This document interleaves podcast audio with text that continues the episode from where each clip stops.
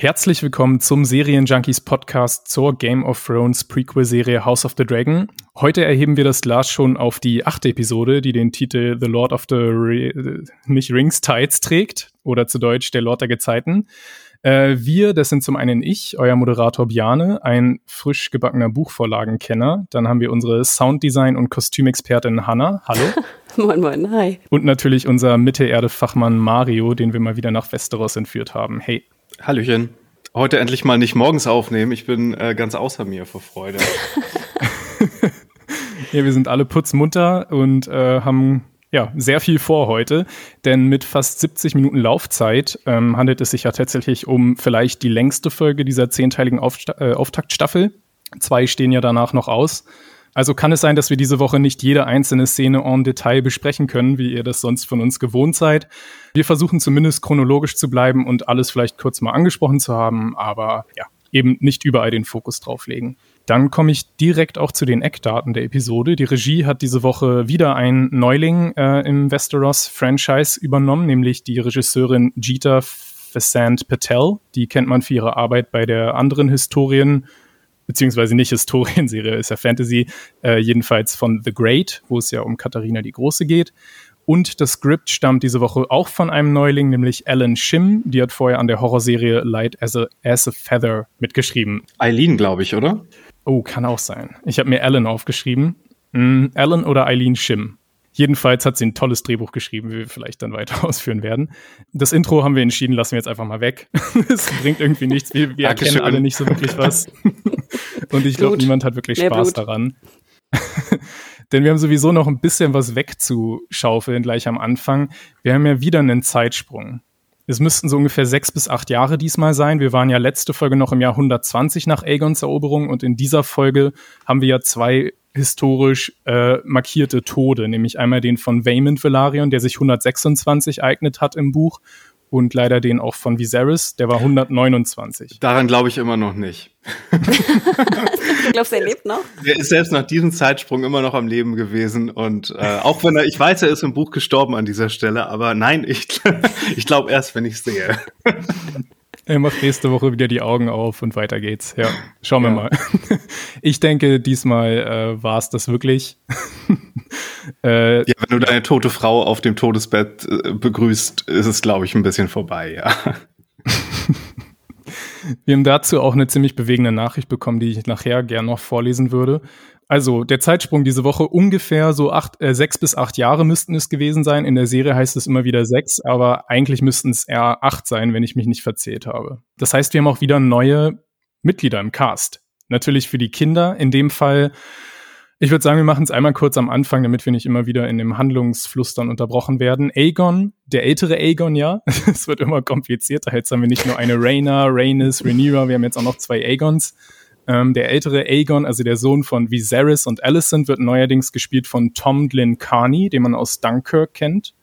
Ähm, dann haben wir zwei Kandidaten, die aus der Serie The Last Kingdom bekannt sein könnten, nämlich Fia Sabine und Ewan Mitchell. Die spielen nämlich Aegons jüngere Geschwister Helena, die inzwischen auch seine Ehefrau ist und auch Mutter seiner Kinder, aber die Kinder lassen wir jetzt mal komplett weg. Und Amond natürlich, den einäugigen Targaryen, der, ja, der Damon Konkurrenz macht, was den Look und so angeht. Ja, sehr ungleich äh, gealtert, finde ich. Ne? Also der hier äh, Fensterwichser, der ist fast gar nicht gealtert, habe ich das Gefühl, nach dem Casting. Und der Augenklappe ist äh, zehn Jahre älter geworden, gleich in einem Satz, ja. Ja, der Fensterwichser ist auch irgendwie kleiner geworden, habe ich das Gefühl. Kann sein. ja, Mario, du hattest doch letzte Woche selbst so ein bisschen die Theorie, dass dadurch, dass Amond ja den Riesendrachen Vega bestiegen hat, er jetzt vielleicht so eine Art Big Dick Dragon Energy. Auf jeden Fall, das wurde ja auch bestätigt, weil er besiegt ja fast hier schon Kristen Cole im, äh, im Duell und Kristen Cole hat ja Damon anfangs der Serie besiegt. Das heißt, wenn wir hier so Power Levels vergleichen, das ist ja schon bezeichnend. Hm. Aber kurze Klammer, Kristen Cole ist auch in 20 Jahren nicht gealtert. Ja. Der hat noch nicht mal graue Haare bekommen. Der, Der Schauspieler hat sich einen guten Vertrag ausgehandelt, dass er bleiben darf als einziger. ja, Gehässigkeit hält anscheinend jung. Zwei, ich weiß nicht, ob wir jetzt schon mal sagen wollen, wie uns diese neuen Castings gefallen. Von mir aus können wir es direkt machen. Also Mario, du meintest, äh, der neue Aegon hat dich ein bisschen verwirrt in der Optik, aber wie gefällt dir denn der neue Aemon-Darsteller? Oh, äh, der, der Junge hat sich gesagt, okay, ich habe nur ein Auge zum durch Schauspielern, aber durch das werde ich so hart Schauspielern. da war ich schon äh, sehr beeindruckt von. Doch, ich finde, der ist eine ähm, bezeichnende Erscheinung. Der wird noch ärger sein in dieser Serie. Das kann man, das kann man schon absehen. Ja, Hanna, was denkst du? Ach, ich finde ihn auch super. Ich finde, er hat doch so einen coolen Mund. Also nicht nur, ich finde, man guckt nicht nur auf sein Auge, sondern auch auf seinen Mund. Und ich liebe auch dieses, wenn er und Damon sich gegenseitig irgendwie so angucken oder, also ich, ich bin auch wahnsinnig gespannt und ich finde, es ist ein tolles Casting. Also mir gefällt er sehr gut. Auch wenn, ich habe das Gefühl, viele haben kritisiert, dass er genau am meisten gealtert sei, aber irgendwie hat mich das nicht so gestört. Ich war eher ein bisschen, ich fand die, das Casting von Aegon dann nicht ganz so passend, komischerweise. Ich hatte mich gefragt, ob man nicht den alten Aegon, also den Fenster Aegon nicht hätte auch behalten können, theoretisch, oder ob das dann auch zu verwirrend mhm. geworden wäre. Mhm. Ja, ich denke, denke, das wäre vielleicht auch ein Problem dann geworden. Ähm, vielleicht auch der Grund, dass wir den jüngeren Aegon-Schauspieler Ty Tennant irgendwie auch ganz, ganz gern mochten, so, weil er einfach mhm. so eine Art, weiß ich nicht, lustigen Charme auch hatte, wohingegen der neue Aegon ja wirklich einfach nur noch hassenswürdig ist. Äh, ja, deshalb ist es vielleicht ganz gut, dass man ihn neu besetzt hat. Ich bin auch natürlich der größte Fan von Ewan Mitchell. Mir hat aber auch Fia Sabin, also die Helena-Darstellerin, sehr gut gefallen, besonders in der späteren Tanzszene. Und ich muss sagen, mir gefallen tatsächlich auch die jungen, äh, die neuen Besetzungen für Rhaenyras Söhne. Nämlich da haben wir als jungen Jace ähm, den Harry Collette, der hat in dem neuen Doolittle-Film mit, mit äh, Robert Downey Jr. mitgespielt. Und einen kompletten Newcomer, Elliot Greehold, als sein jüngerer Bruder Luke äh, ja, die Darsteller von Joffrey, äh, den, den habe ich jetzt nicht rausgesucht. Aber wir haben natürlich auch noch Damons Töchter Baylor, die ältere, die man immer an ihren Locken erkennt, die ja auch mit Rhaenys zu tun hat. Dort ist ja so eine Art Münde aufgenommen worden. Und Raina, die hingegen eher so, äh, weiß ich nicht, so Dreadlocks trägt. Mir ist so schwindelig. Aber Mario, ich musste so an dich denken. Ich guckte die Folge gestern Abend im Zug und ich dachte so, Moment, Moment, wer, wer ist jetzt wer? Wo sind wir gerade? Ich war hm. auch wirklich verwirrt und musste auch wirklich es nochmal gucken, weil ich dachte, ich komme gerade auch nicht mit. Zum Glück ist es auch egal und zum Glück haben wir wichtige Marker an den Leuten, die wichtig sind, nämlich Augenklappe und Arschlochsohn. Das ist alles, was ich wissen muss. Ja, ich denke auch, es ist vielleicht auch gar nicht so sinnvoll, das hier im Podcast einfach nochmal 100 Namen zu nennen. Deshalb mache ich schließlich schnell ab. Also die beiden neuen Schauspielerinnen hier sind Bethany Antonia, die kennt man aus der Netflix-Serie Stay Close oder auch aus Get Even und Phoebe Campbell, die noch nicht so viele Einträge hat.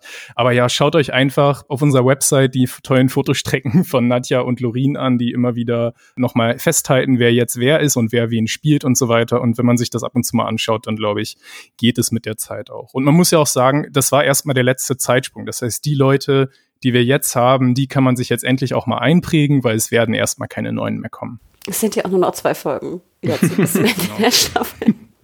Darf ich mal eine Sache fragen, auch wenn wir ein bisschen schneller machen wollen? Apropos Big Dick Dragon Energy. Wir haben uns ja letztes Mal oder vorletztes Mal gefragt, wie das ist mit welche Drachen miteinander vielleicht Kinder machen und ob es da Regeln gibt. Wissen wir, von wem die Dracheneier stammen, die in der ersten Folge Szene waren? Es wird gesagt. Mario. Oh, wirklich? Ich habe das aber auch, ich musste auch wieder zurückspulen.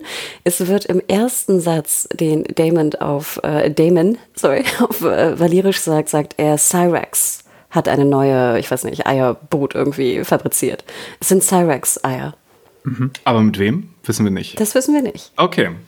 Weil das wollte ich wissen. Ich dachte nämlich, das erleuchtet vielleicht die Kombination, wessen Drache mit wem darf. Oder ob es da bestimmte Konventionen gibt, auch unter den Drachen, dass die nur mit verbandelten Kindern auch verbandeln dann. Nee, also das nochmal zurück. Also das ist, glaube ich, Fakt, dass du nicht, also dass die menschlichen Eltern der, der Drachen nicht verbandelt sein müssen, damit die Drachen auch Nachwuchs oder Eier zeugen. Äh, es ist aber, es, es gibt wenig Informationen diesbezüglich. Wir haben ja auch interessanterweise auch wenig Feedback bekommen diesbezüglich. Das ist mhm. wirklich weiterhin ein Mysterium. Okay. So, dann denke ich, kommen wir jetzt einfach mal auch direkt zu der Folge. Wir fangen nämlich wieder an auf der Insel Driftmark, wo er letzte Folge gespielt hat, größtenteils. Und dort sehen wir, dass in diesem Zeitsprung von ja, ungefähr sechs Jahren leider der Corliss wieder auf einem weiteren Krieg auf den Stepstones, die anscheinend schon wieder jetzt ein Ding sind, auch wenn wir sie nicht mehr sehen. Diese verdammte Triarchy. Der größte Gegner, den wir nie zu Gesicht bekommen.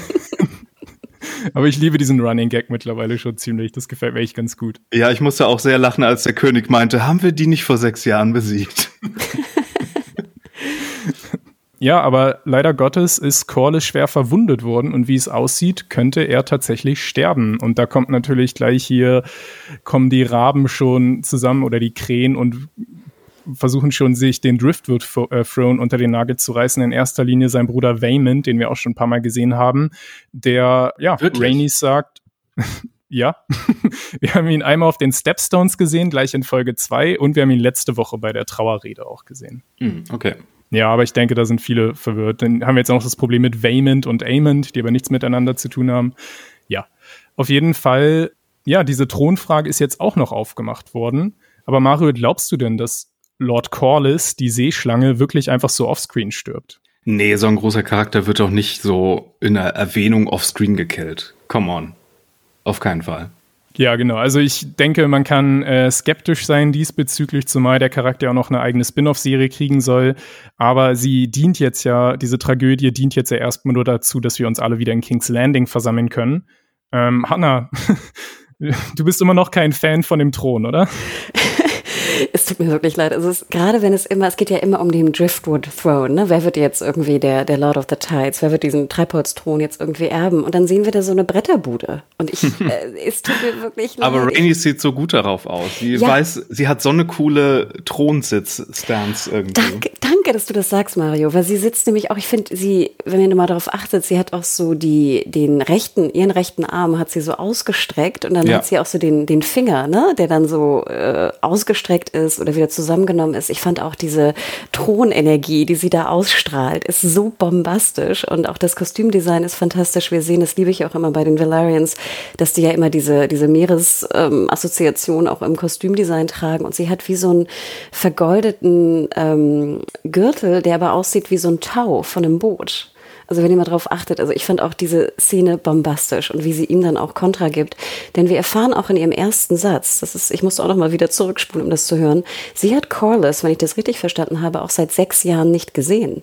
Und dann dachte ich mir, und das hatten wir in der letzten Folge ja auch besprochen, ich meine, die haben beide ihre Kinder gerade in sehr kurzer Zeit verloren.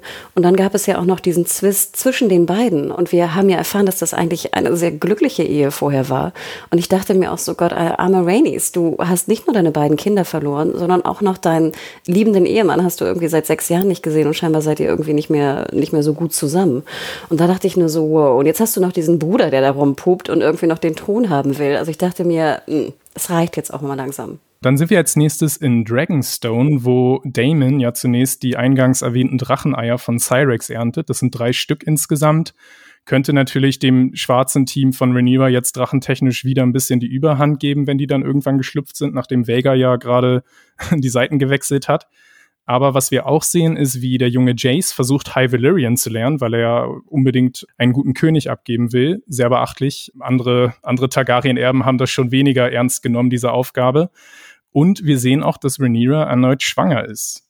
Ja, und wir sehen auch diese wunderschöne, ich liebe ja Dragonstone, dieses brutalistische ne, Innendesign oder generell die brutalistische Architektur, die wir immer dort sehen. Und mhm. ich fand es sah fantastisch aus. Und ich hatte auch das Gefühl, dass endlich der, der Painted Table dort steht. Wir hatten uns ja, glaube ich, in Folge zwei, drei, keine Ahnung, mal gefragt, wo eigentlich dieser, dieser große Tisch in Form von Westeros äh, ist, der von Aegon the Conqueror in Auftrag gegeben wurde, mhm. von Aegon dem Eroberer. Und jetzt habe ich das Gefühl, dass er dort steht. Und das fand ich ganz schön. Also ich habe mich wahnsinnig gefreut. Natürlich alles sehr steril, jetzt auch für Kinder. Wir sehen ja auch den, den kleinen Bruder, der da spielt, in diesem sehr kühl wirkenden äh, Ambiente. Trotzdem fand mhm. ich es irgendwie sehr schön und natürlich auch, wie du schon sagtest, eine Spiegelung, dass jetzt also Jace Ace versucht, irgendwie ein guter König zu sein, versucht zu lernen, im Gegensatz zu Aegon, der irgendwie das wahrscheinlich nicht macht. Mal eine Frage. Glaubt ihr, es würde ihm einfacher fallen, valyrisch zu lernen, wenn er silberne Haare hätte? Ach, Mario, du mit deinem Haargame. Ich würde sagen, das Fass mache ich gleich wieder zu. Ich fand es ganz schön, dass Jace, äh, um den Zuschauern zu helfen, zu wissen, wer das ist, sich selber beim Namen nennt. So, come on, Jace, you can do it. Und so, das sollten eigentlich alle Charaktere machen. Das würde Hello, helfen. my name is. ja, und äh, genau, Rhaenyra ist wieder schwanger. Hä? Krass. Also Damon und sie lassen nichts anbrennen. Und ich fand es sehr schön, dass sie reingeht in den Raum und erst später die Hand auf den Bauch tut. Ich hasse das ja Mhm. immer, wenn es jemand ist schwanger und dann muss die Person also immer ihre Hand auf dem Bauch haben. Und das finde ich, bin ich sehr dankbar, dass äh, Emma Darcy das nur in bestimmten Situationen macht. Genau, und ähm, Damon hat ja dann eine Nachricht von seiner Tochter Bayla bekommen, die ihn warnt, was da vor sich geht. Waymond will den Driftwood Throne sozusagen klauen, mit Unterstützung vielleicht der Hightowers. Also müssen Rhaenyra und Damon nun auch nach äh, King's Landing zurück, damit sie Viserys doch nochmal irgendwie wachhütte, indem er es dann vielleicht aufhalten kann. Also reisen wir jetzt auch nach King's Landing. Ja, und wir sehen dort keinen allzu königlichen Empfang. Das spiegelt sich ein bisschen wieder wie damals Viserys auf, äh, in Driftmark, auf der Insel Driftmark, wo er auch nicht allzu königlich begrüßt wurde. Dasselbe ereilt jetzt auch Rhaenyra und Damon. Nur der uns bekannte Lord Caswell, gespielt von Paul Hickey, ist da, um Hallo zu sagen, ein eher weniger wichtiger Lord, den wir damals bei der Geburtsszene auf der Treppe auch gesehen haben. Ja, und Alicent hat in der Zwischenzeit auch mal ordentlich umdekoriert in der Red Keep. Also man sieht keine Targaryen-Logos mehr, sondern nur noch Faith of the Seven-Symbole. Oh, ich habe hier harte Flashbacks zu meinem Hass des High Sparrows gegenüber verspürt in dieser ganzen Folge. Weil ich meine, ich kann ja mit einem Damon, ne? Der weiß, was für ein Bastard er ist und er zieht sein Ding durch und I can respect that. Aber diese scheinheiligen Charaktere, die dann immer auch noch sie mit ihrem siebenzackigen Stern auch noch um den Hals und alles Mögliche, ey, fuck off. Johanna, ich hätte mal eine Frage an dich. Ähm, Aber rede nicht über die lilane Kutsche. die Kutsche. Gehört die jetzt eigentlich Rhaenyra oder Viserys? Ich bin irgendwie verwirrt, weil die sind beide schon in der rumgefahren. Das Interessante fand ich ja, dass als die Kutsche reinfuhr, glaube ich, war es dieselbe. Ne? Aber als sie ausstieg, fand ich, war die schon sehr lila angemalt. Und sie trug zwar auch einen lila Mantel, aber ich denke jetzt nicht, dass die Farbe da irgendwie drauf abgeblendet hat. Ähm, ich hasse sie. Ich hasse sie gerne. Weg damit. Du hast bestimmt auch diese Kuppel auf dem Schiff ge gehasst, oder? Ja. Ich dachte, wir gehen nicht drüber. Ich wurde dann sozusagen positiv, mochte ich diese Schiffsszene, weil wir dann einen sehr schönen Score hatten, finde ich. Das hat mich dann wieder weggucken lassen. Aber nee, ich kann diese, diese Art des Designs mag ich überhaupt nicht in der Serie. Keine Ahnung. Und ich werde sie, glaube ich, auch in, in weiteren Folgen, auch in insgesamt zehn Folgen, werde ich sie weiterhin hassen. Ich werde dich dann vielleicht in, in Zukunft damit auch in Ruhe lassen und es nicht noch äh, darf. Anna wieder über ihre Kutsche reden und ich darf nicht über die Haare reden? Ja, aber genau, wir sehen dann tatsächlich auch, wo eigentlich die ganzen wichtigen Leute gerade zugange sind. Nämlich sitzen die im kleinen Rat, der nun unter Königin Alicent geleitet wird, die den Platz von Viserys ja wirklich eingenommen hat, auch rein physisch. Bei ihr, ich würde sagen, wir machen mal wieder ein kleines Update für den kleinen Rat, weil sich einiges verändert hat seit dem letzten Mal. Bei ihr natürlich rechts äh, neben ihr ihre Hand, äh, die Hand des Königs Otto, ihr Vater, den kennen wir ja schon. Links von ihr ist aber ein neuer dabei, ähm, das ist der Master of Laws, der sozusagen das Amt von Lionel Strong übernimmt. Das ist Lord Jasper Ironrod Wild, gespielt von Paul Kennedy. Guter das ist Name. ein wichtiger Lord aus den Stormlands. Und Mario, ich lass dich mal raten, was du glaubst, wofür er den Namen, den Spitznamen Ironrod im, ähm, im Volk verdient hat oder auf Deutsch Eisenrute. Ja, also wenn du mich schon so fragst, dann hat er wahrscheinlich eine Penisprothese. Äh, nicht ganz. er hat tatsächlich 29 Kinder mit vier Frauen. es gibt aber auch noch eine andere Interpretation, dass er einfach ein harter Hund ist, so. Aber Hm, ja, da scheiden okay. sich mal wieder die Quellen. Ja, und Rhaenyra ist die Hure, ne? Mhm. Mm, genau. Ansonsten haben wir weiterhin unseren, unseren lieben Sir Tyland, Ten, äh, Tyland Tannister, Tyland Lannister, nicht Tannister, gespielt von Jefferson Hall, der weiterhin als Master of Ships dient. Und wir haben einen, einen neuen Master of Laws, äh, Master of Laws, haben wir schon gesagt, einen neuen Grandmaster, nämlich den Orwell, gespielt von Kurt Igiawan, den man aus Die Exorci Exorzist der Serie kennen könnte. Und weiterhin ein sehr altbekanntes Gesicht ist natürlich der Master of Coin, Lord, äh, Lord Lyman Beesbury, gespielt von Bill Patterson, den du ja sehr liebst, Mario. Ich liebe ihn so sehr, wie er hier bummelt und die langweiligen Buchhaltungsdetails verrät, die sogar Allison langweilen. Ich freue mich so, dass auch er nicht tot zu kriegen ist, egal wie viele Zeitsprünge ähm, wir machen. Er ist so hier der, der Pycelle. Ich hatte ja damals irgendwie jedes Mal gewettet mit einem Freund, wer in der jeweils nächsten Staffel von Game of Thrones stirbt. Ich hatte immer Pycelle auf der Liste und der ist bis zum Ende der Serie einfach durchgesegelt. Hanna, wie gefällt dir denn die, wie gefallen dir die neuen Gesichter im, im Kleinrad? Mir geht's so ein bisschen wie Mario. Ich muss immer lachen über Beesbury. Ich denke dann immer an, äh, hier, wie heißt das? Ähm, äh, Fleabag, genau. Ich denke immer an Fleabag, wenn ich ihn sehe und ich muss auch immer wieder lachen. Und ich, ich freue mich auch. Ich freue mich auch, dass er so ein bisschen es wirkte so ein bisschen, als ob er auch ein bisschen Kontra gibt bei Alicent, hatte ich das Gefühl. Mhm. Wenn wir den kleinen Rat sehen, ich, ich habe jetzt nicht so große Empfindungen wie jetzt bei Game of Thrones noch im kleinen Rat, weil es jetzt ja auch neue, neue Personen sind, aber ich freue mich immer, den zu sehen. Ich freue mich immer auf diese ja. Politik und die Probleme von, von King's Landing. Aber du hast recht, es ist super spannend, so ein bisschen da die Seiten auch zu sehen. Denn natürlich dominiert Alicent diesen Raum jetzt ganz schön, aber es gibt vielleicht doch noch ein paar, die nicht ganz auf ihrer Seite stehen, so wie Beesbury eben.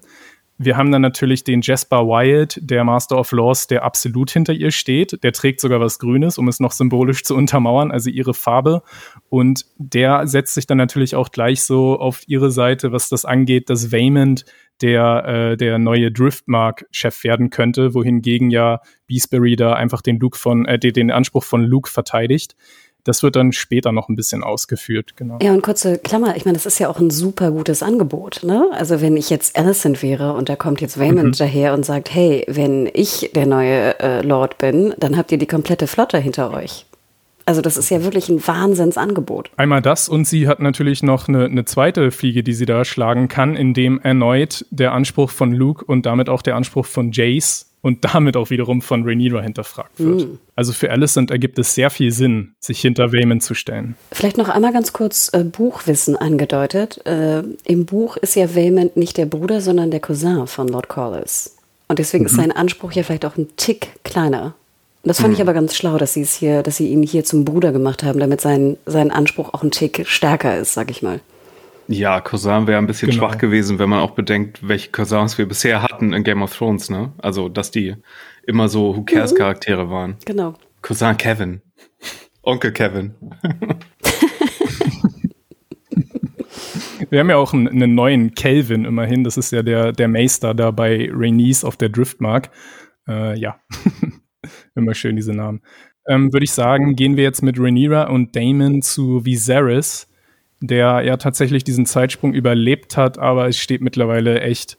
Also da ist ja wirklich viel schlimmer kann es kaum noch werden. Und was auch sehr traurig ist zu sehen, sein kleines Modell ist völlig eingestaubt. Das heißt, er mhm. hat schon seit Jahren nicht mehr die Kraft, damit äh, zu arbeiten und einfach so seine Verwirrung über die Situation mit Waymond und so weiter, die er gar nicht begreift. Wir sehen auch, dass die Königin ihn anscheinend mit Milk of the Poppy zudröhnt, was ein sehr starkes Schmerzmedikament ist, was auch den Geist vernebeln kann. Ja, aber wie hat euch denn das gefallen, Viserys wiederzusehen und dann auch eben die Wiedervereinigung mit, mit, äh, mit seinem Bruder Damon und Rhaenyra nach all den Jahren. Also je länger uns Paddy Considine erhalten bleibt, umso happier bin und war ich, weil der ist ja eines der großen Schauspiel-Highlights, auch vor allem in dieser Folge. Bin nicht sicher, ob ich hier Chernobyl-Level Make-up gebraucht hätte. Ähm, das hat es doch ein bisschen schwierig gemacht hat zum Teil, aber ähm, sehr starke Performance natürlich. Ich finde mhm. die Geräusche auch Wahnsinn. Immer die, wenn man ihn so, äh, äh, äh, das ganze Geleide, ne, das war mhm. Wahnsinn. Und was mich auch tief bewegt hat, war, da waren ja so ganz viele so, so Duftkerzen gefühlt irgendwie aufgestellt im Raum, wo ich mich fragte, hat man die aufgestellt, weil, das, weil er schon so riecht, weil er schon so verfault? Also ich denke, verfaulte Haut, ich weiß nicht, wie die riecht, aber ich stelle es mir ganz schrecklich vor. Mhm.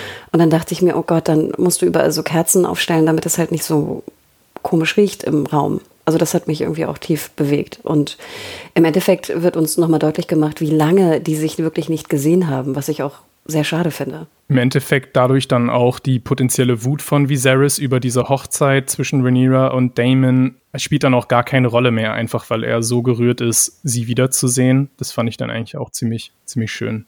Genau, und wir haben dann auch noch den sehr bewegenden Moment, wo Viserys seine neuen Enkelkinder kennenlernt, nämlich einmal, obwohl Enkelkinder plus Neffen durch Damon.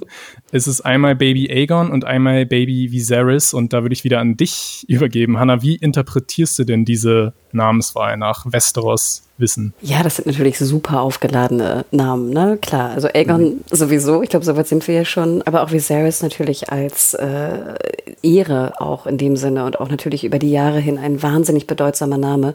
Und jetzt, um mhm. Marios äh, Haargame wieder aufzuspielen, die sind natürlich auch blond und Targaryen durch und durch krass. Das ist auch nochmal, sag ich mal, ein Zeichen. Ne? Wenn du ein Zeichen setzen willst, dann nennst du natürlich einen, einen äh, was hast du gesagt, Enkel, Enkelneffen, wie auch immer wir jetzt ja. diese Kinder bezeichnen. Äh, Aegon, ich meine, einen bedeutsameren Namen kannst du in Westeros nicht einem hm. Enkelneffen geben. Ja, Einnahme, ja. um sich einzuschleimen und Einnahme, um der Königin eins auszuwischen, indem man den Babynamen klaut. Genau, es ist sehr strategisch, äh, diese Namenswahl. Aber in dem Fall sehen wir wirklich, dass Viserys einfach nur gerührt ist und dann leider auch sehr tragisch, dass die Stimmung dann so ein bisschen kippt. Durch seine Krankheit fangen die Kinder an zu schreien. Äh, wieder ein schlechtes Omen. Aber ich denke, wir springen dann mal zu der Szene, in der Alicent sich darum kümmert, was Aegon schon wieder angerichtet hat. Sie verlässt den kleinen Rat, wird abgefangen von einem Ritter der Kingsguard. Das ist Sir Arik Cargill, gespielt von Luke Tittensor. Nicht zu verwechseln mit Sir Eric Cargill, gespielt von Alien Tittensor, seinem Zwillingsbruder, den man aus Shameless kennen könnte. Äh, das sind tatsächlich zwei ziemlich interessante Charaktere, die, wie gesagt, Zwillinge auch in der Serie sind und dementsprechend auch von Allison durcheinander gebracht werden. Der informiert sie wiederum darüber, dass es halt einen Vorfall mit Aegon gab, der die Dienerin Diana, gespielt von Maddie Evans, mit hineingezogen hat und ja, also wie es aussieht, ist Aegons seine früheren Tendenzen, dass er den Dienerinnen nachstellt, noch viel schlimmer geworden, dass er wirklich zu einem Vergewaltiger geworden ist. Und es scheint auch nicht das erste Mal zu sein, dass Alicent sich darum kümmern muss, indem sie dann mit einem Moon Tea, also um ein mögliches Baby zu verhindern und auch mit einer kleinen Gold, ähm, wie nennt man das, so eine Art Schmerzensgeld, das wieder auflöst. Aber wie hat euch denn diese Szene gefallen, besonders auch das sehr emotionale Schauspiel von der von der Diana. Ja, sie ist hier wie so eine, also Alison ist hier wie so eine Mischung aus Cersei und dem High Sparrow, würde ich sagen. Aber ich habe das noch ganz anders inter interpretiert und zwar, sie gibt ihr zwar das Gold, aber sie sagt doch irgendwie I know you won't, als sie meint, ja, I won't tell anybody. Und hat, den Tee hat sie doch absichtlich zu hoch dosiert, oder? Also sie ist doch daran gestorben am Ende. Deswegen umarmt sie doch am Ende die anderen Bediensteten, als es darum geht, wo ist sie. Und ich wette, sie hat da irgendwie Milk of the Poppy mit reinmischen lassen oder sonst was. Aber das mhm. ist doch hier mit, äh, mit voller Absicht ein anderer Trunk gewesen. Hanna, was denkst du? Ja, ich habe mich das auch gefreut, weil nachher haben wir ja diese ganz kurze Szene, wo es heißt, wo ist denn das äh, Dienstmädchen? Ne? Also mhm. es wird die Frage ja nochmal mhm. explizit gestellt und ich glaube, keiner weiß, wo sie ist, so ungefähr. Wo ich dann dachte, gut, vielleicht hat sie das Gold genommen und ist gegangen. Aber Mario hat recht, also ich weiß nicht, ob Allison sie nicht wirklich umgebracht hat. Wir sehen ja auch sehr sehr lange, wie sie den Tee einschenkt. Und der ist ja auch so ein bisschen milchig. Mhm. Gut, wir wissen nicht, ob Moon Tea jetzt durchsichtig ist oder so milchig ist. Aber ähm, im Endeffekt würde ich nochmal Bezug nehmen zu das, was Mario eingangs gesagt hat. Diese Heuchelei von, von Alicent, ne? Du musst irgendwie treu sein und du musst irgendwie, ne, mhm. ne, nach den, nach den Göttern der Sieben irgendwie dich verhalten. Und dann hast du einen Sohn, der irgendwie da am laufenden Band scheinbar äh, Dienstmädchen vergewaltigt und du führst immer wieder neue Dienstmädchen dahin und äh, bringst sie dann eventuell um, aber auch wenn du sie nicht umbringst, mhm. was, weißt du, wie, wie crazy kann das sein? Und wie, wie heuchlerisch kann das sein? Ja. Und so wichtig kann ihr ihr Glaube ja auch nicht sein, weil sie hat doch eins ihrer Kinder auch schon nach valyrischer Tradition verheiratet. Mhm. Das wäre doch eigentlich auch ein Unding, oder? Wenn sie ernst wären. In der letzten Folge mhm. hatte ich mhm. das ja auch schon mal angesprochen, dass sie eigentlich auch bricht, ne, indem sie die Egon und seine Schwester Helena zusammen vermählt, was auch schon gegen die Regeln eigentlich der, der, der Sieben äh, spricht. Deswegen, also ich, ich reg mich auch immer so auf, wenn immer noch sehr viele Leute sagen, hey, sie können Alicent so gut verstehen, weil Rhaenyra ja irgendwie, ne, nicht nach den Regeln des Spiels spielt, wo ich immer denke, aber das Spiel ist ja unfair. Das Spiel ist doch schon so unfair. Ist es dann so schlimm, wenn du mit dem Spiel brichst? Und eigentlich müsste Alicent doch auf Renewers Seite sein, das Spiel brechen zu wollen. Aber nein, sie geht komplett gegen Renewer. Ich greife jetzt ein bisschen vor, aber das ist wirklich was, was mich mhm. schon die ganzen, die ganzen Wochen über aufregt, dass es immer noch Leute gibt, die sagen, nein, sie können Alicent so verstehen, weil Alicent, äh, weil Rhaenyra halt dann irgendwie ihren Mann betrogen hat. Aber äh, es regt mich auf. Es regt mich weiterhin auf. Ja, also ich habe natürlich auch zu dem Punkt, ob das jetzt vielleicht ein tödliches Gift war. Natürlich spielt die Serie da mit und ich finde es auch gut, dass sie es der Interpretation dann quasi so offen lässt, dass das jeder selbst bewerten kann. Ich tendiere eher dazu, dass Allison sie nicht umgebracht hat, weil ich schon glaube, dass ihr Glaube so ein bisschen ihr auch Grenzen setzt. Natürlich ist sie total ähm, so eine Heuchlerin und so weiter und hält sich dann irgendwas äh, fest, was, was alles nicht so wirklich äh, konsistent ist und so. Aber ich denke, wenn sie da jetzt wirklich einen kaltblütigen Mord an der Dienerin begangen hätte, wäre es vielleicht auch ein bisschen deutlicher dargestellt worden. Hätte sie den einen Satz nicht gesagt, hätte ich da, wäre ich da auch nicht so sicher. Aber ja, man muss natürlich auch sagen, dass Moon Tea an sich etwas total kompliziertes ist zu, äh, zum Zusammenbrauen. Da kann es natürlich sein, dass man jetzt nicht für jede Dienerin sich diese Mühe machen würde und da den Grandmaster dran setzt, der das dann extra anfertigt. Es ist auf jeden Fall offen geblieben, aber eine sehr bedrückende Szene, einfach zu sehen, was aus Aegon geworden ist. Ähm, wir haben danach auch den Moment, wo wir Allison sehen, die Aegon konfrontiert und dann sogar den Satz ausspricht, You are no son of mine. Also sie ist selber total entsetzt darüber, was für ein Monster sie da eigentlich herangezogen hat und sich fragen kann, gut. Sie ja. haut ihm ja auch eine runter. Genau. Das scheint ja auch nicht das erste Mal zu sein. Also das wissen wir ja auch. Ja, und Aegon äh, redet sich wieder ein bisschen damit heraus, dass er das alles sowieso nicht will. Er will kein König sein, wohin er vielleicht gedrängt wird. Äh, ja, aber Empathie haben wir für ihn da sicher nicht mehr. Ja, wir sind dann auch schon im Hof, wo wir Luke und Jace eben auch mit neuen Darstellern sehen, die so ein bisschen in ihre Kindheit abtauchen in King's Landing. Die waren ja auch schon ewig nicht mehr dort und erinnern sich dort an alte, äh, weiß ich nicht, Einschläge in Mauern, die sie zu verantworten haben und sehen dann auch recht bald einen gewissen Kämpfer, der sich dort ganz gut anstellt. Mario, dort ist schon gesagt, es ist Amond, der sich tatsächlich mittlerweile mit Kristen messen kann. Und dann auch mit dem sehr bezeichnenden Satz, wenn wir so an die Frühphase der Serie zurückdenken, I don't give a shit about tourneys. Also dieses ganze Turnierrittertum, das interessiert ihn auch gar nicht. Er ist viel mehr auf echte Gewalt und echte Kämpfe aus. Und wir sehen das ja immer wieder in der Folge auch ganz schön. Wenn die Spannung nach oben schießt, dann hat Amond immer so ein schönes Lächeln im Gesicht, weil er sich freut, oh, jetzt geht's los. Und er ist dann auch immer enttäuscht, wenn es wieder deeskaliert wird. Äh, ich fand nur interessant, dass sie, glaube ich, ja auch mit, mit auch wieder äh, nicht, äh, wie heißt es, ähm, stumpfen Waffen kämpfen, sondern äh, Sir Kristen ja wirklich mit einem Morgenstern da auf ihn eindrischt, wo ich denke, auch ganz schön gefährlich, gerade wenn du nur ein mhm. Auge hast. Ich weiß nicht, ob man mit einem Auge so gut sehen kann, wo der Morgenstern herkommt und generell mit einem Auge nur zu kämpfen, stelle ich mir auch schwierig vor. Und die, die, wie du schon eingangs sagtest, er scheint ein wirklich extrem guter Kämpfer geworden zu sein und wahnsinnig trainiert zu haben. Und dass der Kristen nicht gealtert ist, ich weiß nicht warum. Kann man dem nicht ein paar graue Haare geben? Hat er, glaube ich, oder? Ich glaube nicht. Ja, vielleicht so eine Strähne, ja. ja. er hat auch eine Attraktivitätsklausel in seinem Vertrag. Ja, aber ich fand, ich liebe ja immer diese Szenen, äh, wenn die beim Training sind und es war natürlich für Eamon eine super Einführung für diesen Charakter, der jetzt wahrscheinlich auch so ein bisschen der neue Lieblingsschurke für das Publikum auch ist. Ich meine, er hat eine Augenklappe, er hat Narben im Gesicht, was, was will man mehr? er hat den größten Drachen. Ist, uh. ja.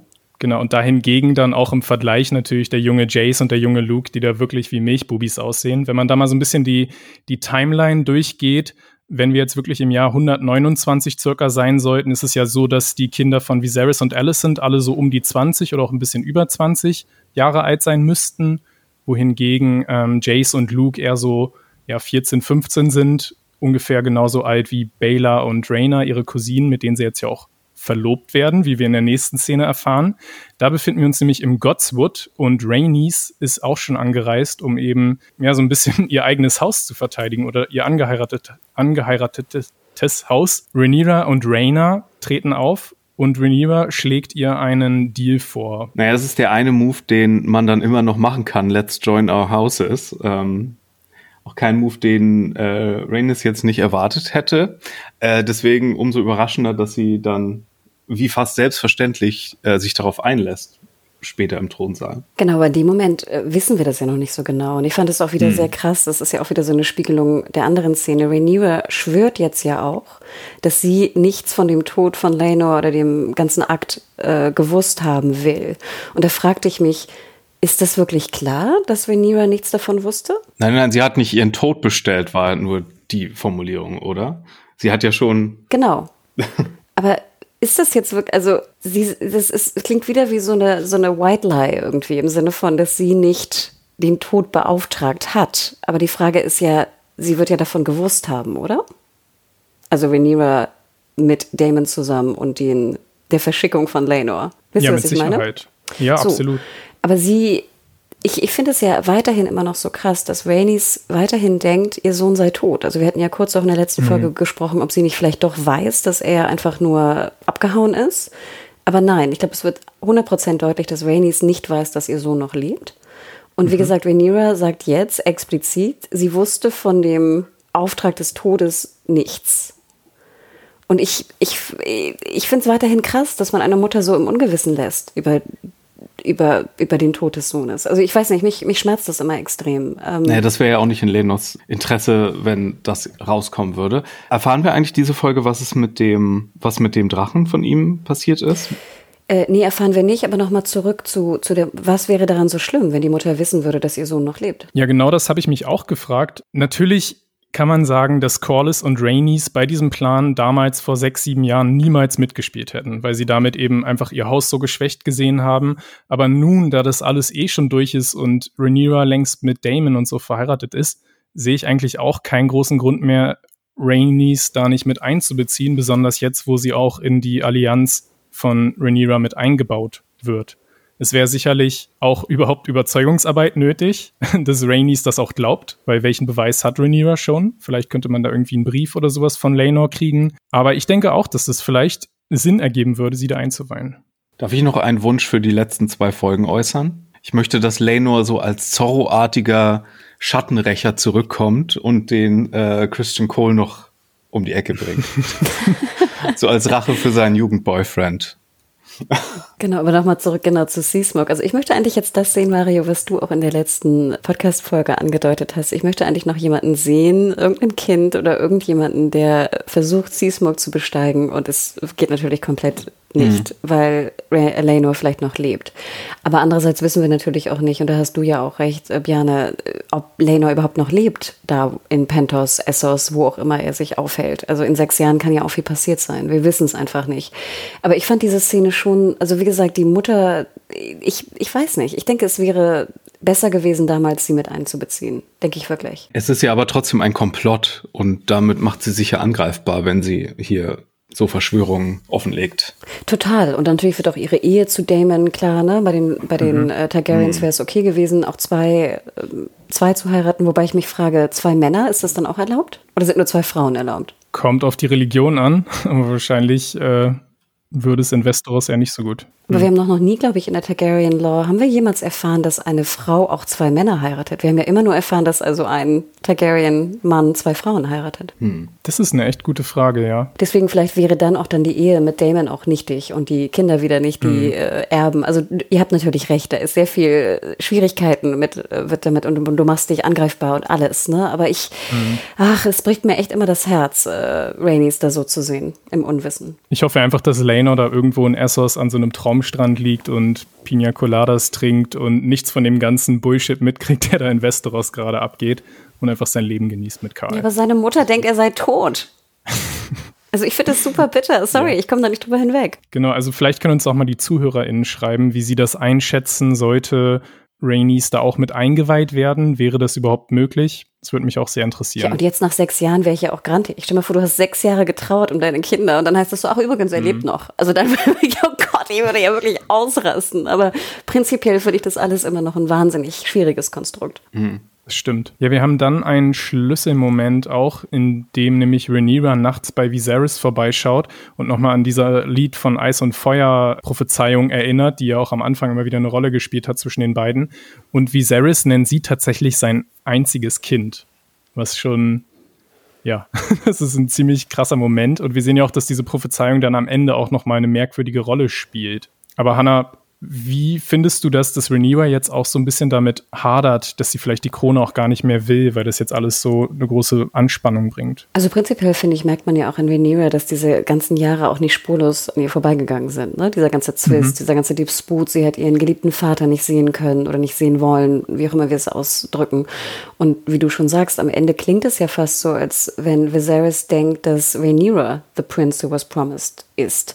Und ich mhm. glaube, ich weiß nicht, ob wir das hier in der Serie hatten oder auch in der originär Game of Thrones Serie. Da wird, glaube ich, ja auch irgendwann mal erwähnt, oder ist es in den Büchern, sorry, ich kriege das nicht mehr ganz zusammen. Aber das, das ist in der Serie auch. Das Prince in mhm. Valyrisch, also in Hochvalyrisch nicht, also es kann auch Prinzessin sein. Ja, das übersetzt doch die Dolmetscherin von Danny. Ah, oh, guck mal, mhm. ja, Mario, hey. Und dann ist natürlich die große Frage, weil ich glaube, das ist ja der Punkt, den Viserys eigentlich machen will, im Sinne von Nein, Rhaenyra, du musst den, du musst den Thron weiterhin wollen, denn der Prince who was promised bist du. Aber ich hatte das gar nicht so verstanden, dass sie es nicht mehr will. Ich hatte es so verstanden, dass sie, dass sie meint so, Daddy, du hast mir hier das hier aufgehalst und deswegen bin ich hier, deswegen hier unterstütze mal, mach das mal klar, dass mein Claim noch legit ist weil sonst ist mir das alles viel zu anstrengend. Aber ich habe nicht das Gefühl, dass sie es nicht mehr wollte. Mhm. Sonst wäre sie ja nicht hier, um ihren todkranken Vater, um so ein bisschen Support zu bitten, oder? Nee, da hast du, glaube ich, auch recht. Ich glaube, das ist so jetzt die Aussprache, damit er zu Potte kommt, ne? Damit er aus dem Bett mhm. steigt und jetzt was tut, ne? Ich glaube, da hat Mario schon recht. Obwohl sie es ja ganz zu Anfang auch nie wollte. Also das war ja für sie nie im Bereich des Möglichen oder etwas, was sie sich gewünscht hatte. Obwohl ich finde schon, dass sie es eigentlich mhm. wollte früher, wenn wir so an Lady Alcock zurückdenken. Ja, aber wie pikiert sie auch war, als sie dieses Theaterstück gesehen hat in den Straßen, wo die Leute sie delegitimisieren wollten. Da war sie ja schon angefressen deswegen. Mhm. Aber da war sie auch schon ernannt. Ich finde nämlich, dass da auch eine, das wäre mir noch eine ähnliche Situation mit Damon, wo wir uns auch am Anfang gefragt haben, will er eigentlich den Thron wirklich haben? Und ich finde, das wurde dann irgendwann klar gemacht, nee, auch ihm ging es eher darum, von Viserys anerkannt zu werden. Also er wollte genauso die Liebe seines großen Bruders haben, so wie Rhaenyra einfach die Liebe ihres Vaters haben wollte. Aber es ging nie in erster Linie für sie wirklich um die Herrschaft. Weiß ich gar nicht. Nee, ich finde schon, dass in diesen, wenn ich an die Melly Alcock-Folgen zurückdenke, hatte ich schon das Gefühl, dass sie das jetzt auch haben will. Ich erinnere mich da an diese Szene mit Rainys da in diesem, in diesem Park oder wo auch immer wir sind. Ich hatte schon das Gefühl, dass sie jetzt, mhm. sie will den Thron in dem Moment. Und ich meine, sie, sonst hätte sie auch mit Kristen Cole nach Essos verschwinden können. Nein, sie will den fucking Thron. Und ob sie den jetzt noch so sehr will wie damals, weiß ich nicht. Mhm. Aber ich glaube, ich würde da Mario recht geben, dass sie jetzt auch wirklich, jetzt, weißt du, jetzt spielst du das Spiel auch zu Ende. Mhm. Wenn du all die Jahre da durchgegangen bist. Weil auch weiterhin die Frage, ich meine, wenn sie ihn nicht mehr nehmen würde, würde sie ja auch wieder die Legitimität ihrerseits, ihrer Söhne, etc. irgendwie absprechen. Also Und glaube, was wäre das für ein Thronspiel, wenn niemand den Thron will? Das, wir müssen ja auch so ein bisschen Ambition hier drin haben, Leute. Aber zumindest bei Game of Thrones war es ja auch immer so ein bisschen so, dass derjenige, der den Thron nicht unbedingt will, vielleicht auch derjenige ist, der, der ihn am ehesten verdient hat. Ach, so ein Quatsch. Ja, ich denke jemand, mittlerweile. Der keine politischen Einstellungen hat, darf regieren. Alles klar. Okay. ich denke mittlerweile ist schon klar, dass Rhaenyra das auch je, auf jeden Fall haben muss, weil wenn sie jetzt nicht nach dem Thron greift, ist ihre Familie genauso in Gefahr, wie Alicent glaubt, dass ihre Familie in Gefahr wäre, wenn Rhaenyra es schafft. Wir sehen dann, ob Viserys sich wirklich wachrütteln lässt. Zunächst haben wir den Moment, wo er sich so ein bisschen aufrafft und fertig macht. Und Hannah, da ist dir was ziemlich Interessantes aufgefallen, oder? In dem Moment. Ja, ich hatte dich äh, kurz im Vorgespräch gefragt. Ich äh, gucke da ja immer sehr genau drauf, was jetzt Viserys fehlt ähm, an Körperteilen. Und dann dachte ich mir so, hä, warum sehen wir denn seinen rechten Arm noch? Äh, seinen linken Arm, verzeih. Äh, wir erinnern uns, äh, an der linken Hand sind ja am Anfang die Finger abgefallen. Dann hatten wir ja diesen Ärmel, ne, irgendwann in der Folge, wo er äh, den neuen Sohn begrüßt. Deswegen ging ich sehr stark davon auf, dass, dass sein linker Arm eigentlich weg ist. Und mhm. auf einmal sehen wir ihn jetzt oben ohne. Er sitzt so ein bisschen da und wird auch, glaube ich, irgendwie zurechtgemacht. Und der linke Arm ist dort. Okay, der kann ja einfach nicht durch den Ärmel gewesen sein, weil er vielleicht verbunden war. Mhm. Ich hatte schon das Gefühl, dass sehr deutlich gemacht werden sollte in dieser einen Szene, wo der Ärmel nur so schlackert, dass der Arm wirklich weg ist. Hm. Mhm. Und es ist wirklich auch ein recht großer Teil von dem Arm jetzt zu sehen. Wir haben extra nochmal nachgeschaut. Also ich könnte mir auch vorstellen, dass da wirklich ein Fehler im Schnitt passiert ist. Und du meintest doch auch, Björn, du hattest doch diese eine, den Screener gesehen, wo dann noch dieser grüne Strumpf über seinem Arm war. Mhm. Genau. Hm. Also es ist schon ein recht großer Teil des Arms eigentlich. Oh, interessant das können sie dann für die Blu-rays nochmal neu äh, ja. noch ändern. So wie den äh, Becher wird dann der ganze Arm wegretuschiert. Aber sowas soll uns gar nicht groß stören. Nur als kleiner Fun-Fact, falls ihr selber auch nochmal reinschauen wollt. Jetzt kommt nämlich vielleicht der größte Moment der ganzen Episode. Wir sind im Thronraum. Otto hat es sich schon richtig gemütlich gemacht auf dem eisernen Thron, wo er jetzt ja die letzten Jahre immer saß, ohne Probleme. Wayman trägt sein Claim vor, warum er jetzt der neue Chef der Driftmark werden sollte. Und gerade als äh, Rhaenyra ihren Part sagen will, kommt jemand zur Tür herein und es ist tatsächlich Viserys, der sich mit letzten Kräften noch einmal zusammenreißt, auf den Thron hebt unterstützt von seinem Bruder in einer wunderschönen Szene, wo ihm dann tatsächlich die Krone abfällt und Damon sie ihm wieder aufsetzt, was anscheinend ungeplant war. Also die Krone ist im Dreh aus Versehen abgefallen und man fand es dann einfach so schön, wie Damon sie wieder aufsetzt, dass man das im finalen Cut auch reingenommen hat. Oh, wow. Aber seid mal ganz ehrlich, hat einer von euch geweint bei diesem emotionalen Moment? Nee, das nicht, aber ich würde auf äh, von beste äh, Szene der Folge auf Staffel erhöhen. Besser als der Flug von Vega. Ja. Also ich fand auch, das war eine wahnsinnig bewegende Szene. Ich musste so ein bisschen an so das Phantom der Oper denken mit seiner Maske, die auch sehr creepy ist, finde ich. Da ist ja so eine, mhm. ich weiß gar nicht, was das ist, eine Narbe drauf oder eine Träne. Ich konnte das nicht so ganz genau erkennen, aber sie ist ja nicht glatt. Sie hätte ja auch komplett glatt sein können. Mhm. Und auch diese Szene, also ich fand die Szene mit Damon, wie er ihm hilft, fand ich unfassbar bewegend. Also das fand ich fast ja. die bewegendste Szene in diesem, äh, in der ganzen Folge. Und krass, dass das eine nicht geplante Szene war.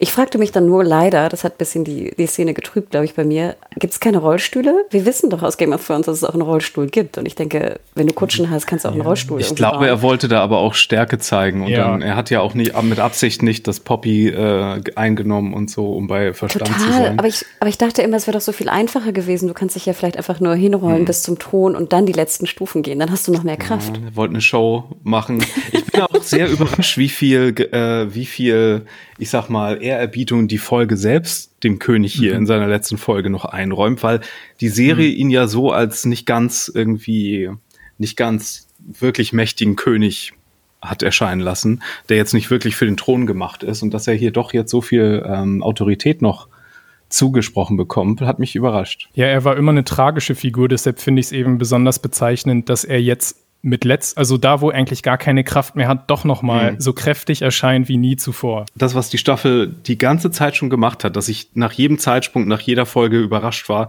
dass der überhaupt noch da ist, das hat diese ganze Folge jetzt noch mal im Mikrokosmos mit jeder Szene gemacht. Ich dachte in jeder Szene, okay, jetzt stirbt er. Okay, jetzt stirbt. Ich hatte so Angst, dass er stolpert und dann auf so ein Schwert fällt oder so. Oh. Vor allem, stell mal vor, du wirst getötet von diesem Thron und du verlierst deine Gliedmaßen und das müssen ja unfassbare mhm. Schmerzen sein. Und wie gesagt, es muss stinken und es muss ganz, ganz furchtbar sein. Und dann gehst du trotzdem nochmal auf diesen Thron. Wahnsinn. Ja. Genau, im Buch gibt es eben auch den Moment, dass er irgendwann sich so hart an dem Thron geschnitten hat, dass er Angst vor dem kriegt und sich nie wieder nähert bis zu seinem Tod. Deshalb war das jetzt auch nochmal ein hm. schöner Twist diesbezüglich. Und übrigens auch Timeline-mäßig, Viserys müsste zu dem Zeitpunkt 52 Jahre alt sein. Das ist schon bitter. genau, es ist auch wirklich ganz, ganz anders als im Buch, weil im Buch hat er nicht so eine Art Lepra, sondern er ist einfach sehr übergewichtig und hat, glaube ich, die Gicht und so. Aber er ist jetzt nicht wirklich todkrank. Er ist einfach nur dann vor allem durch diese Schnittwunde irgendwann, aber das ist hier in der Serie deutlich anders gelöst worden. Und ich fand das ziemlich spannend. Der Schauspieler Paddy Considine, der sich hier vielleicht gerade seinen Emmy erlaufen hat, seinen ersten, mhm. ich hoffe es zumindest, der hat anscheinend auch eine, eine SMS von George R. R. Martin, also dem Buchautor, äh, bekommen, wo der eben gesagt hat, dass sein Viserys deutlich besser ist als der Viserys, den er im Buch geschrieben hat. Ja. Und ich war am Anfang ja selber auch sehr skeptisch, aber mittlerweile nach dieser Folge würde ich das auch absolut unterschreiben. Was für ein König. Ja, und Viserys ist jetzt ja genau so eigentlich, wie wir es immer erhofft hatten. Er ist sehr, mhm. er ist sehr deutlich und sagt ja auch ganz dominant, was er über diese, diese ganze Situation denkt. Und das ist ja das, was wir auch immer die ganzen Folgen und die ganzen Jahre eigentlich immer gehofft haben, dass er wirklich ja. eine eindeutige Meinung und ein eindeutiges Urteil auch mal fällt. Und das war so ja. schön, das jetzt endlich mal zu sehen. Vor allem, dass er einfach das Wort direkt an Rhaenys auch gibt. Das fand ich auch so befriedigend, weil oh. die beiden ja auch noch oh. ihre ganze Story haben mit dem eisernen Thron damals. Ja, das Mario. ist jetzt aber natürlich der gefährliche Präzedenzfall, ne? Weil wenn es jetzt in Zukunft weiter um Thronfolgen geht und er sagt, ja, wen fragen wir im Falle eines Todesfalls des Gatten, dann ist natürlich, hat Alicent hier etwas, was sie benutzen kann. Mhm. Gerade in Bezug auf die letzte Szene. Sehr spannend, daran habe ich noch mhm. gar nicht gedacht. Ja. Stimmt. Wow. Aber auch die Gesichter natürlich von Alicent und Otto oder auch von Waymond, als Viserys sich da rein, reinschleppt, ist wunderschön. Also wirklich ein unglaublich starker Moment, der einen jubeln lassen konnte. Und dann kommt ja auch noch direkt im Anschluss ein weiterer Moment, der, glaube ich, bei den Fans sehr, sehr gefeiert wurde. Der arme Waymond. Ja, ich weiß nicht, wie arm, aber so deutlich hat noch nie jemand nach dem Tod gebettelt in irgendeiner Game of Thrones Serie, oder? Ja, aber da ist dann wirklich Damon oder in Anführungs, also der, der Schauspieler Matt Smith ist da ja wirklich der MVP, wie er ihm ja. noch so zuflüstert. Say, Say it. das war echt wunderschön. Ja, Hanna, du hast die Folge, glaube ich, an einem öffentlichen Ort geschaut. Ne? Wie war denn das mit dieser Enthauptung? Wie genau, kam denn das so an? Ich saß im Zug und ich hatte hinter mir auch so einen, so einen Vierertisch mit ein paar Kiddies, die Gott sei Dank selber was guckten. Ich wusste nicht, was sie schauen. Ich glaube nicht Hot D, aber ich habe dann immer Power. so, ja, ich habe dann immer so meinen Mantel so ein bisschen davor gehalten, wenn, wenn irgendwie Szenen kamen oder auch Viserys insgesamt mit seinem Auge und, und Also die ganze Wange. Folge den Mantel drüber. Fast, genau. Aber ich fand hier ja auch sehr bezeichnend, dass ja Waymond nicht nur sagt, ne, they're bastards. Äh, ich finde es auch ein bisschen mhm. witzig, wie er spricht, aber er sagt ja dann auch wirklich explizit, ne, The, her children are bastards and she is a whore. Ja, der zukünftigen mhm. Königin im Thronsaal. das ist schon mutig. Und da muss ich ganz ehrlich sagen, also dann finde ich ja auch krass, dass Viserys sogar noch so ne, seinen Dolch zieht. Also ich dachte mir, oh Gott, mhm. ne, selbst du würdest jetzt da irgendwie vielleicht nochmal runterhumpeln versuchen, ihn irgendwie warten, ja. kalt zu stellen. Aber dann muss ich auch sagen, habe ich Damon auch einfach mal ein bisschen gefeiert. Also da sehen wir ja auch noch mal, wie scharf Valerian Steel ist, ne? wie gut dieses Schwert Dark Sister ist. Und äh, das Krasse, weil ich das richtig gesehen habe, die Zunge ist ja dann noch zu sehen. Ne? Also ja, er schneidet ja. ihn ja wirklich komplett am, an der Kehle sozusagen, oder nicht Kehle, aber am Zungenkopf, wie auch immer es heißt, äh, ab. Äh, ich fand, da war ziemlich wenig Blut. Aber mhm. ähm, was für eine Szene. Ich muss ganz ehrlich sagen, ich habe es schon ein bisschen gefeiert. Und dann natürlich der Blick wieder von, von Damon, äh, Amond. Die Frage ist so ein bisschen, ist das eine ähm, missglückte Enthauptung geworden? Und er hat dann so improvisiert und meinte, he can keep his tongue. Oder war das genauso präzisionsmäßig, oh, der König hat gesagt, bring mir seine Zunge, jetzt lasse ich die Zunge extra dran. Das und dachte ich. Ich dachte, damit wir sie noch sehen, die Zunge. He can keep his tongue und dann sehen okay. wir die Zunge noch in dieser, in dieser halben Höhe. Also, aber diese Schlagfertigkeit, das so spontan zu improvisieren, finde ich fast noch beeindruckender als seine andere Schlagfertigkeit mit mm. dem Schwert. Das wäre schon ziemlich nett.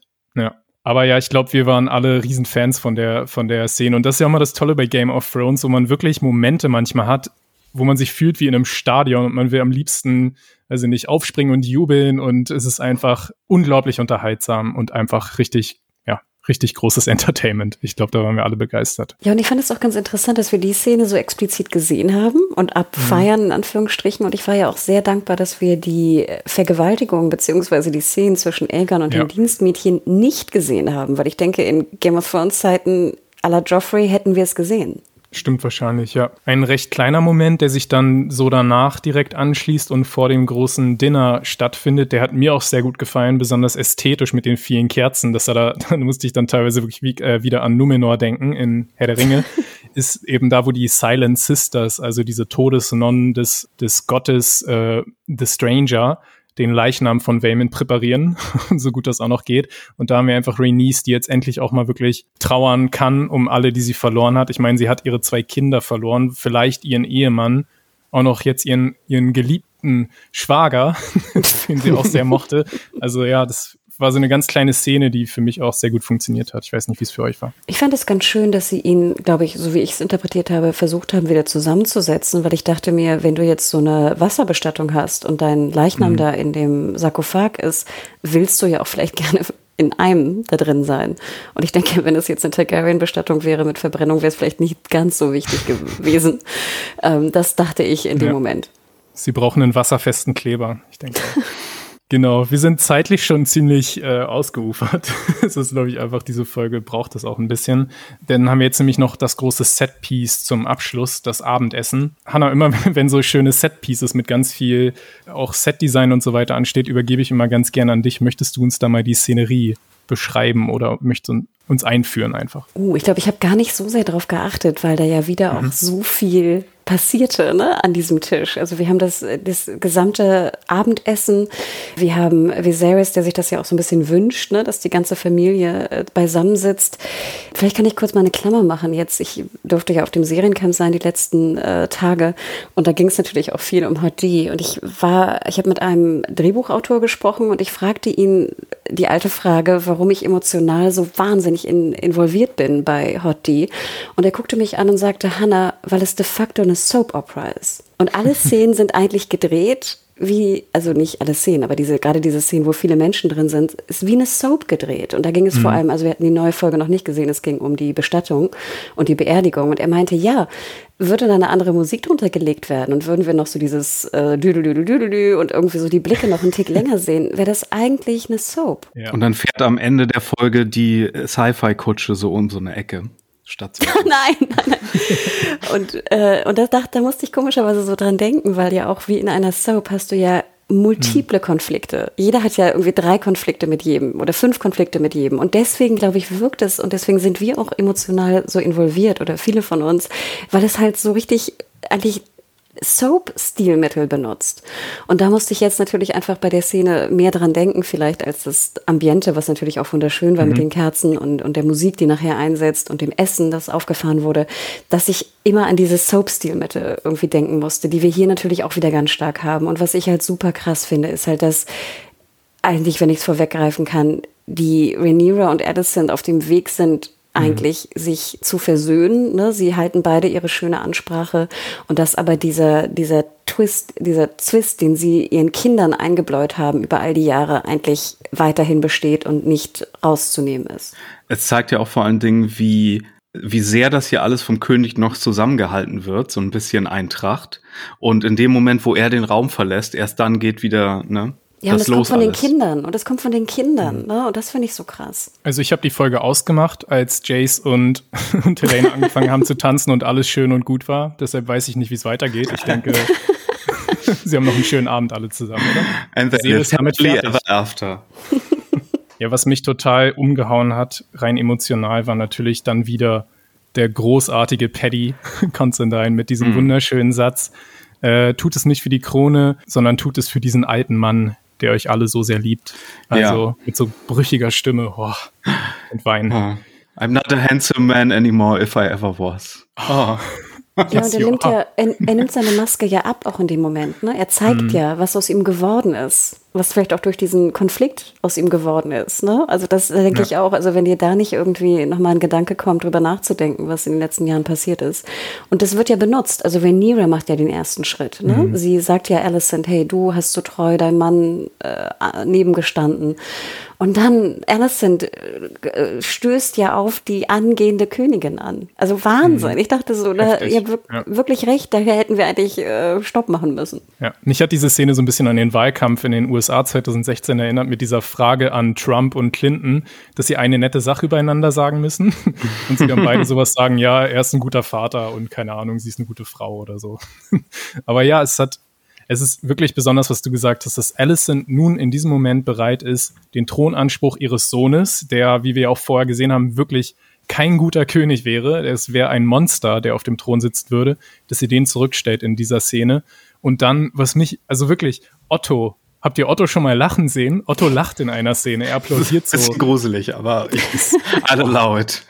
Wunderschön, wunderschön. Ja, und dann setzt die Musik an und Jace fragt dann äh, äh, Helena, ob sie nicht tanzen möchte. Klar, ist auch ein bisschen so in diesem Disput mit Aegon natürlich, ne? Also mhm. die Motivation ist vielleicht eine andere.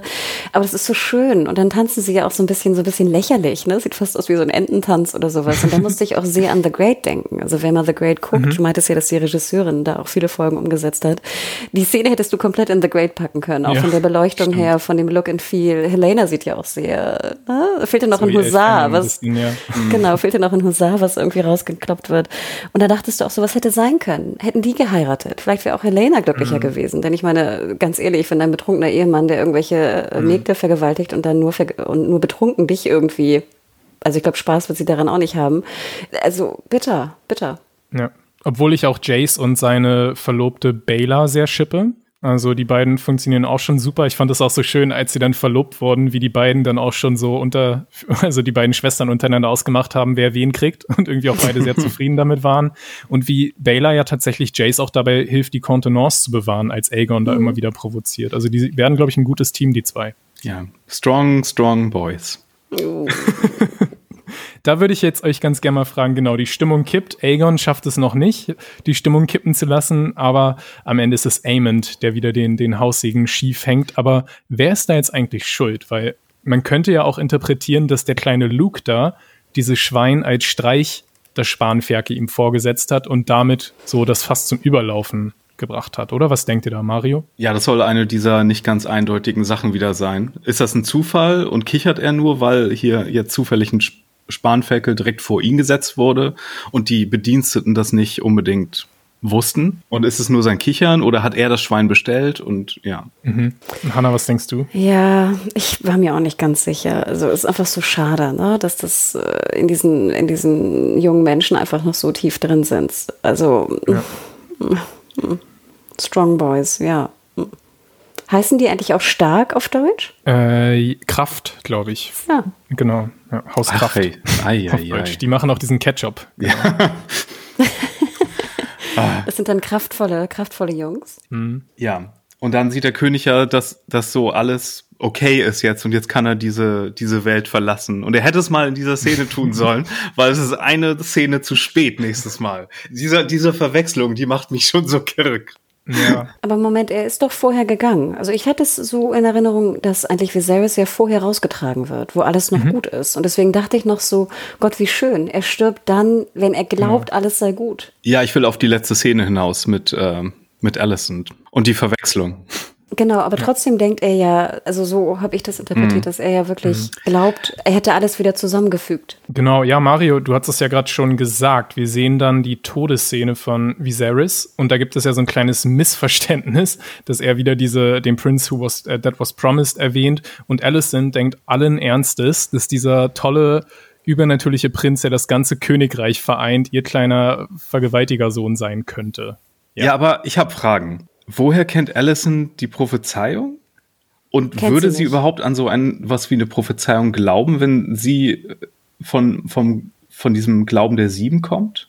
Weil diese Prophezeiung ist doch so Traumdeuter Old Ways Stuff, oder? Ich habe das eher anders gesehen, also dass sie gar nicht jetzt unbedingt an Prophezeiungen denkt, glaubt oder gar nicht. Sie, ich glaube, sie sagt auch explizit, wovon redest du oder sowas. Also sie weiß nicht, wovon er spricht. Sie hat davon noch nicht gehört. Mhm.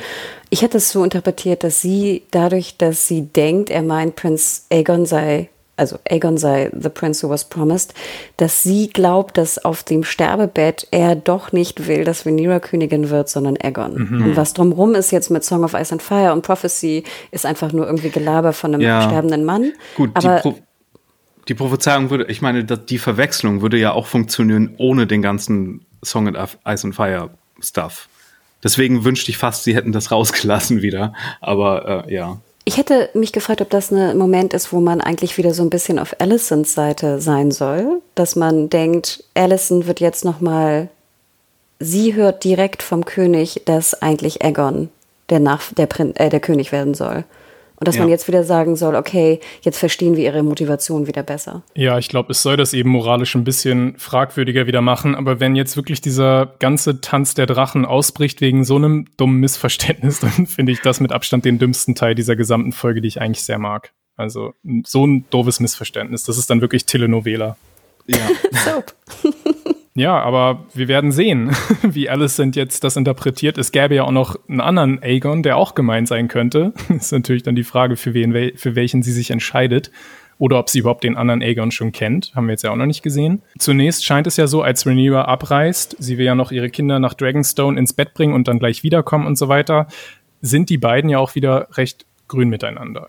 Und sogar halbwegs mit Zuneigung, dass sie sich an den Händen nehmen und irgendwie sich erinnern an ihre alte Freundschaft und so weiter.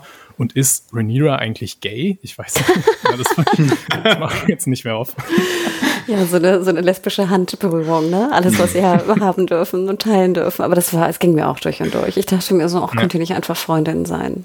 Mhm. Hm.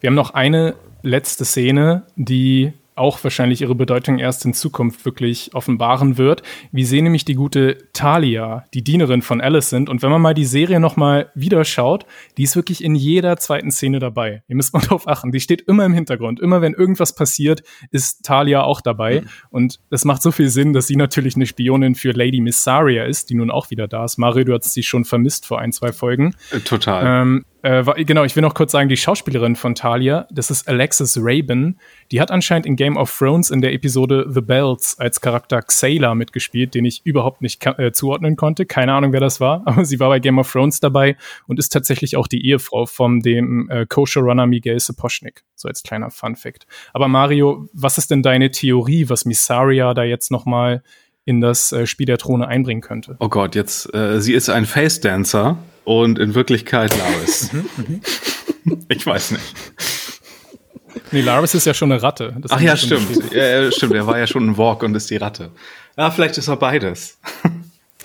Aber ich habe eine Theorie für dich, äh, Mario. Es gibt eine Theorie draußen in einem Forum, dass es, dass Talia eine junge Melisandre sein soll. Oh, interesting. Uh. Das ist natürlich okay. jetzt extrem Prequel, äh, Prequel-stuffig. Das nehme ich. Aber ich muss auch sagen, Berne, also ich hatte, ich wusste nicht, wer jetzt dafür wen arbeitet. Ich wusste nicht, ob, ob Nissaria jetzt noch grantig ist Damon gegenüber, ob sie mit Laris zusammenarbeitet oder auch nicht. Ich habe eher mhm. das Gefühl, dass Nissaria vielleicht so ihre eigene Agenda da hat, aber ich bin weiterhin immer noch verwirrt von dem Schauspiel von Sumo, sorry. Aber ähm, ja, ich. Ich habe gar nicht viel getan. Ja, es reichte schon. Was kann sie denn da falsch machen? es reichte schon. aber äh, ja, ich bin, ich, bin, ich bin froh, dass der Charakter auch wiederkommt eigentlich, weil ich doch wissen wissen ja. will, was da noch passiert. Puh, es war eine ganz schöne Achterbahnfahrt.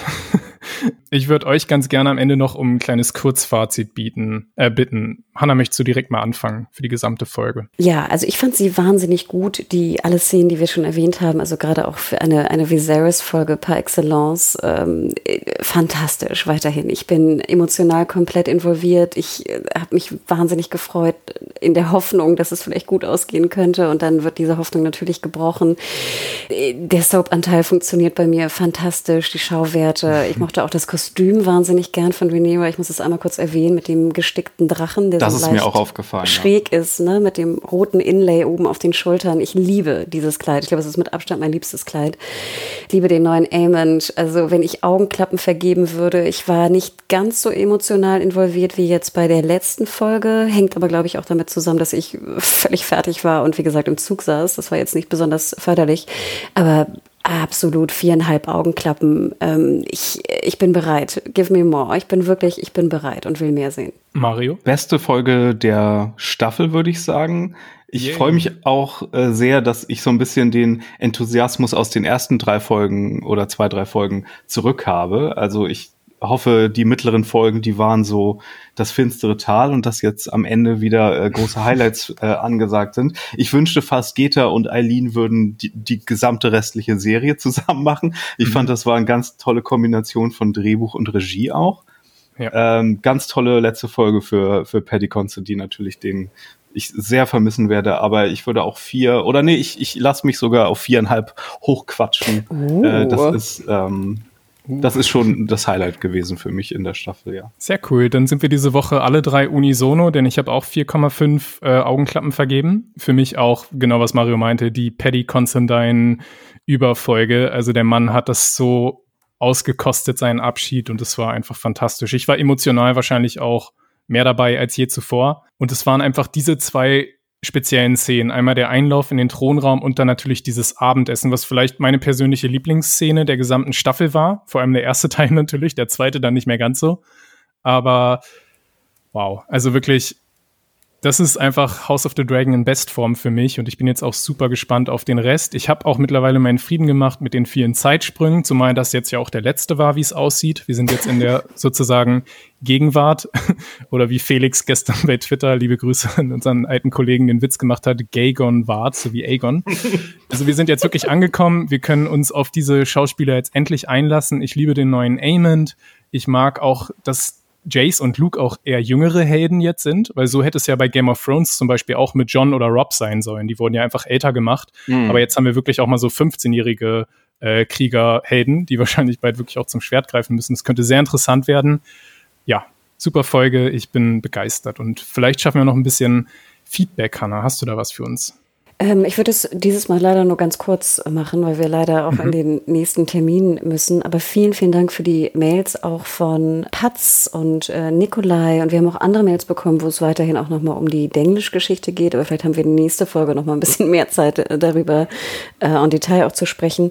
Ich meine, ich hätte sie schon erwähnt, aber wenn nicht, nochmal vielen, vielen Dank für die äh, Apple-Bewertung, unter anderem auch von Kuppers, BV Benne, Äh, ich hätte sie gerne in lang gemacht, wie gesagt, sorry für die, für die Zeit. Äh, Ross 1 hat, finde ich, auch sehr differenziert auch mal eine Meinung abgegeben, die, finde ich, auch lesenswert ist und man auch verstehen kann. Also eine faire Meinung auch dazu.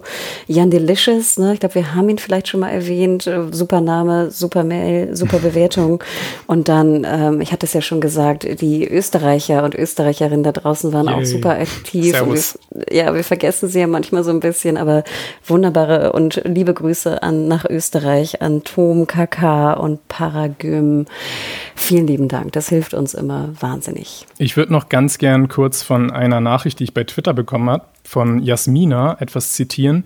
Die schreibt uns nämlich, dass sie seit 20 Jahren Hospizfachkraft ist und deshalb beeindruckt war von Folge 8. Ich zitiere hier, Sie haben den Verfall, das Aufbäumen und das Sterben von König Viserys sehr realistisch dargestellt. Auch wenn das mein Job ist, durch die realistischen Geräusche war es sehr bedrückend für mich. Die Schlussszene, als er verstarb, den Arm hoch hielt und am Ende eine Träne floss, habe ich sehr oft so erlebt. Und das so mal zu hören mit ihrer ganz speziellen beruflichen Erfahrung hat mich irgendwie auch ziemlich bewegt und gibt vielleicht dieser, dieser Abschiedsszene von Viserys noch so eine zusätzliche Facette des Realismus dazu. Also vielen Dank, Jasmina, für diese, für diese besondere Nachricht. Und genau, an dieser Stelle bleibt mir nur noch, äh, mich zu bedanken bei allen ZuhörerInnen. Ich freue mich schon auf nächste Woche. Da haben wir dann die vorletzte Folge. The Green Council heißt die. Und ich danke natürlich auch euch beiden wieder, äh, Hanna und Mario. Und frag noch kurz, wo ihr bei Twitter zu finden seid, Hanna. Ich bin Ed Hanna Huge bei Twitter und du, Mario? At Firerock with me mit zwei E. Und ich Berne. Ich bin Bojack Bockman und sag damit auf Wiedersehen. Bis nächste Woche. Ciao. Tschüss. Ciao.